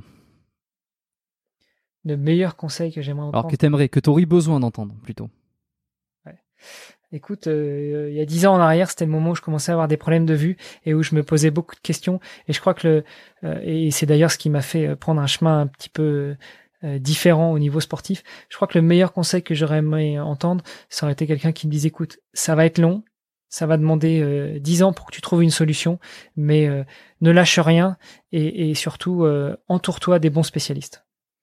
Et quel est le diagnostic finalement? Où c'est que ça en est? Bah, euh, écoute, le diagnostic, c'est que j'ai une dégénérescence au niveau de, des deux cornées, euh, ce qui a engendré d'ailleurs euh, une greffe de la cornée à droite, mais pas à gauche, parce qu'il n'y a pas que ça. il y a aussi un, problème physiologique au niveau de l'œil, qui pour l'instant a été réglé grâce à des, à des lentilles spéciales qui qui qui ont été développées il y a quelques années. Donc de toute façon, il y a dix ans, elles n'existaient pas encore, donc j'aurais pas pu porter ce type de lentilles, mais euh, voilà, c'est pour l'instant ça se stabilise et, et je m'en sors euh, très bien. Alors si tu veux des chiffres, puisque moi je suis très data driven, bah il y a 10 ans euh, j'avais 2 dixièmes ou 20% d'acuité visuelle avec mes lunettes, donc avec correction. Euh, maintenant avec les lentilles, et eh ben je suis à je suis à 12 sur 10, donc 120%. Bon, bah, c'est une bonne nouvelle. C'est une bonne nouvelle. Ok. deuxième question, est-ce que tu as eu un modèle ou un mentor? J'en ai eu deux. J'en ai eu deux. Euh, le premier, c'est mon papa, qui m'a transmis beaucoup de valeurs, euh, que ce soit des valeurs euh, sportives, mais aussi des valeurs humaines, comme l'ouverture à des cultures différentes. Et je crois qu'on en parlait un petit peu quand, quand je t'ai reçu pour Offcast, mais je suis un, citoyen du monde. Je suis français, je vis à l'étranger, je suis marié avec une étrangère, ma sœur euh, vit avec un étranger qui est euh, euh, aux États-Unis, enfin ils vivent aux États-Unis, enfin voilà. On est des citoyens du monde dans ma famille et je pense que c'est pas c'est pas innocent aux valeurs que nous ont transmis nos parents et, particulièrement mon papa. Et, et, la deuxième rencontre qui a changé beaucoup de choses, c'est mon épouse. Bah je, ne sais que répondre derrière ces, mots pleins de pleins de gratitude. Euh, excellent. Est-ce qu'il y a un livre que tu as envie de recommander? Qui t'a marqué Ouais, ouais. Je lis pas beaucoup, euh, à mon grand désespoir, parce que j'aimerais beaucoup lire. Et ça aussi, c'est une valeur que mon papa a toujours essayé de me transmettre, mais que par contre, j'ai eu du mal à, adopter. Et euh, écoute, un livre que je voudrais recommander, c'est euh, le livre de Rich Roll. En français, c'est L'Ultra Marathon m'a sauvé. En français, c'est Finding Ultra. en anglais, pardon. c'est vraiment un, c'est un livre que j'ai lu cet été, là, pendant les vacances. au début, je l'ai dévoré. J'ai lu euh, des, des, des, dizaines et des dizaines de pages chaque jour, et puis euh, et puis après je, je, je l'ai euh, je l'ai apprécié sur la fin. tu vois, je, je, redoutais la dernière page, et donc je, je faisais je faisais durer le plaisir. donc pour, pour cadrer un petit peu le débat, si tu veux, Rich Roll, c'est c'est un, un gars d'un qui était d'un très très bon niveau euh, au niveau euh, en natation. Euh, c'est un Américain. Il avait quasiment un niveau olympique en natation. Et puis quand il a commencé après le lycée, quand il a fait ses études, quand il a intégré une fac, il a choisi la fac qu'il voulait intégrer par rapport au, niveau des nageurs, enfin par rapport au niveau du sport qui était enseigné dans la fac. Et malheureusement, en passant les sélections pour la fac, il a découvert l'alcool à 18 ou 20 ans et, et il est tombé, il est devenu alcoolique. Après, il y a eu toute une phase un petit peu dans sa vie où il a arrêté l'alcool, mais malgré tout, euh, de l'alcool, il est passé à la junk food. Et euh, à 40 ans, il s'est réveillé, il, a failli faire un AVC, il n'arrivait plus à monter les marches de chez lui, euh, il se voyait déjà mort. Et de là, il s'est repris en main, il a découvert la course à pied, il a découvert le triathlon, il a découvert l'ultra triathlon, il a découvert euh, euh, un défi de, de cinq triathlons qui s'appelle l'Epic Five. Et, euh, et voilà, c'est quelque chose qui m'a beaucoup inspiré parce que déjà, il parle énormément de, de toute l'abnégation qu'il mettait quand il était gamin et adolescent dans le sport parce qu'il voulait devenir nageur olympique. Et puis sa descente aux enfers et enfin son, son, son renouveau, sa renaissance et, et, et à nouveau les c'est un peu comme les sportifs que je veux interviewer en fait. C'est tous ces mécanismes euh, qu'il a réussi à découvrir, à débloquer, à mettre en place pour devenir euh, l'un des hommes les plus forts du monde. Eh ben ça donne envie, tu sais quoi? Ça donne envie euh, de le lire ce bouquin. Je vais me le noter. c'est vrai que moi j'avais arrêté la lecture là depuis, enfin arrêté. J'avais vraiment vraiment vraiment ralenti et j'ai repris récemment. Je, je, donne la référence de ce que je lis en ce moment. C'est Pouvoir contre force, les déterminants cachés de du comportement humain, je crois. J'ai à peine commencé. C'est euh, sous conseil, sous recommandation d'un ami. Et, et voilà, euh, c'était pour donner un petit peu ma lecture du moment, puisque je la donne jamais, ou rarement. Euh, excellent. Où c'est qu'on peut te retrouver, euh, Hermano? Donc, tu as un site web. Euh, si les gens veulent veulent s'abonner, veulent suivre, te suivre sur tes sur tes réseaux ou peut-être écouter des podcasts, on les renvoie vers quel lien Écoute, euh, le plus simple pour me suivre moi, c'est hermano.fr, E-R-M-A-2-N-O.fr. Ça, c'est mon, site slash blog perso. Euh, ou euh, hermano.fr slash mail. Et puis, vous pouvez vous abonner. J'envoie un, mail quotidien où je raconte un petit peu mes états d'âme et, ce qui me passe par la tête. C'est un projet que j'ai lancé depuis début août. Et donc, ça va me permettre aussi de journaliser mon projet, la genèse de mon projet, etc. Et puis, bah, sinon, si vous voulez suivre mes podcasts, je l'ai dit tout à l'heure, ça, c'est pour le, podcast des sportifs connectés et d'endurance. Et puis, euh, vestiaire au pluriel.org pour le podcast dans les vestiaires où, je, m'attelle à m'intéresser euh, aux mécanismes que mettent en place les sportives et les sportifs de haut niveau, mais aussi les aventuriers et les artistes pour vivre de leur passion. Excellent. Est-ce qu'on peut leur dire aussi de se rendre peut-être si tu as une chaîne YouTube ou un Instagram, quelque chose euh, euh, plus plus en termes de, de, de, contenu de réseau les gens ils aiment bien ils aiment bien les ouais, suivre des, des sûr, personnalités hors du commun comme la tienne. Merci hors du commun je, je, je, te remercie. Non écoute sur les réseaux sociaux on me trouve sous le pseudo Iron Manolux donc euh, voilà pour, pour, faire la jonction avec euh, le triathlon Iron Man et puis Hermano Iron Mano et puis Lux parce que je suis Luxembourg donc voilà. Iron Mano Lux pour les francophones. Ok bah, tout ça ça sera dans les notes de l'épisode. euh, j'ai changé les notes étant donné que je ne fais plus d'introduction euh, personnalisée. Je j'ai accompagné cette cette cette, cette, transition. cette transition, avec euh, la suppression euh, d'une d'une d'une description personnalisée également. En revanche, ce que je laisse toujours, ce que je laisse toujours dans les notes de l'épisode, c'est les références des livres et les références des invités. Donc c'est euh, c'est dans les premiers paragraphes. Il suffit de cliquer dans les notes, faire dérouler la description ou les notes, et puis vous aurez tous les liens de ce qu'on a mentionné, euh, enfin de ce que tu as mentionné jusqu'ici. Euh, eh ben écoute, c'est pas mal tout ça, c'est pas mal. On a fait, on a fait un tour. Il y a toujours des petites questions qui restent en suspens, enfin pas en suspens, mais qui restent non posées de mon côté. Euh... Ah, allez, une petite dernière quand même parce que allez, elle est perso. Euh... C'est quoi ton avis sur les montres connectées? Et et oui, non, mais euh, ça n'a rien à voir. C'est pour ça que j'ai pas, j'ai pas réussi à, à, à, trouver un moment pour te la demander. Et je, je, me suis dit, bon, allez, ça passera la trappe. Je lui demanderai en privé. Et puis finalement, allez, je me suis dit, on va aller, on va aller faire euh, profiter les auditeurs de ça. Euh, Qu'est-ce que tu penses des montres connectées Et pour toi, c'est quoi, euh, puisque tu as le podcast sur les objets connectés, c'est quoi le meilleur appareil du sportif? Qu'est-ce qui serait le plus indispensable? C'est une question un petit peu difficile à répondre parce que euh, dans ma pratique du sport, j'avoue que j'ai un petit peu du mal de me détacher de cette bestiole qui me colle au poignet euh, et même à longueur de journée, hein, parce que je traque euh, mes, mes, nombres de pas, mes mouvements, etc.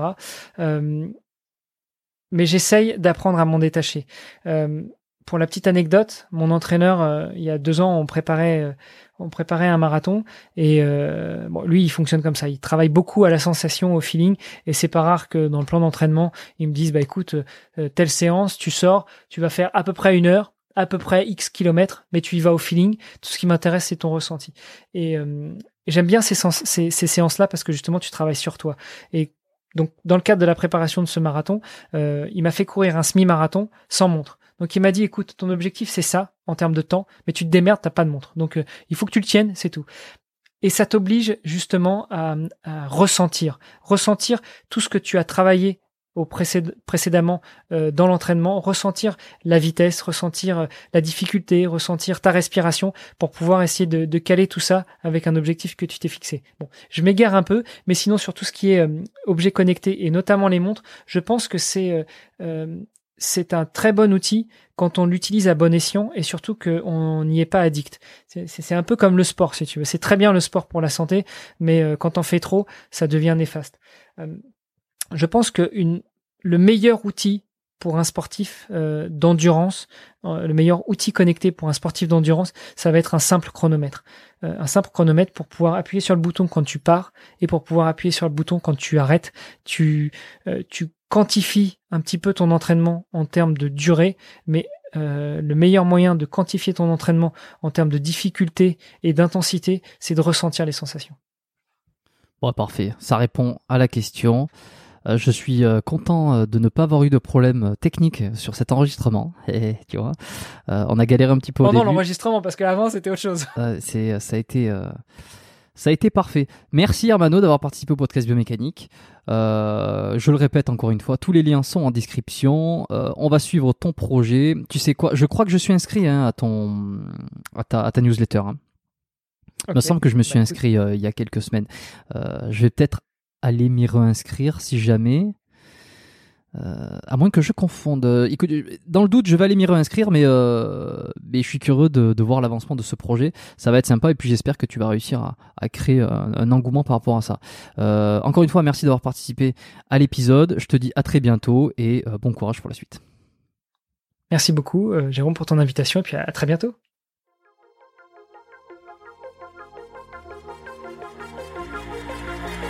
Merci d'avoir écouté cet épisode du podcast Biomécanique jusqu'au bout vous pouvez l'envoyer à deux de vos amis ou le partager sur vos réseaux sociaux. Merci également de lui mettre une note de 5 étoiles avec un petit commentaire sympa. C'est ce qui me permet de mieux ressortir dans les classements. Laissez-moi votre email sur biomécaniquepodcast.com slash lettres et je vous enverrai l'épisode de la semaine ainsi que la lettre biomécanique une fois par mois où je vous partage mes meilleurs conseils et recommandations. Vous avez écouté le podcast Biomécanique. Je suis Jérôme Cazerolle et je vous dis à très bientôt.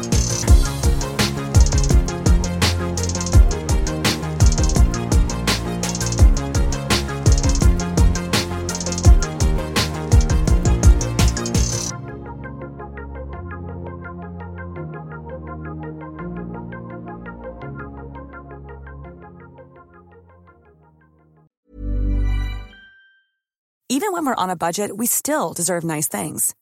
Quince is a place to scoop up stunning high-end goods for 50 to 80% less than similar brands. They have buttery soft cashmere sweaters starting at $50, luxurious Italian leather bags, and so much more. Plus, Quince only works with factories that use safe, ethical, and responsible manufacturing. Get the high-end goods you'll love without the high price tag with Quince. Go to quince.com/style for free shipping and 365-day returns.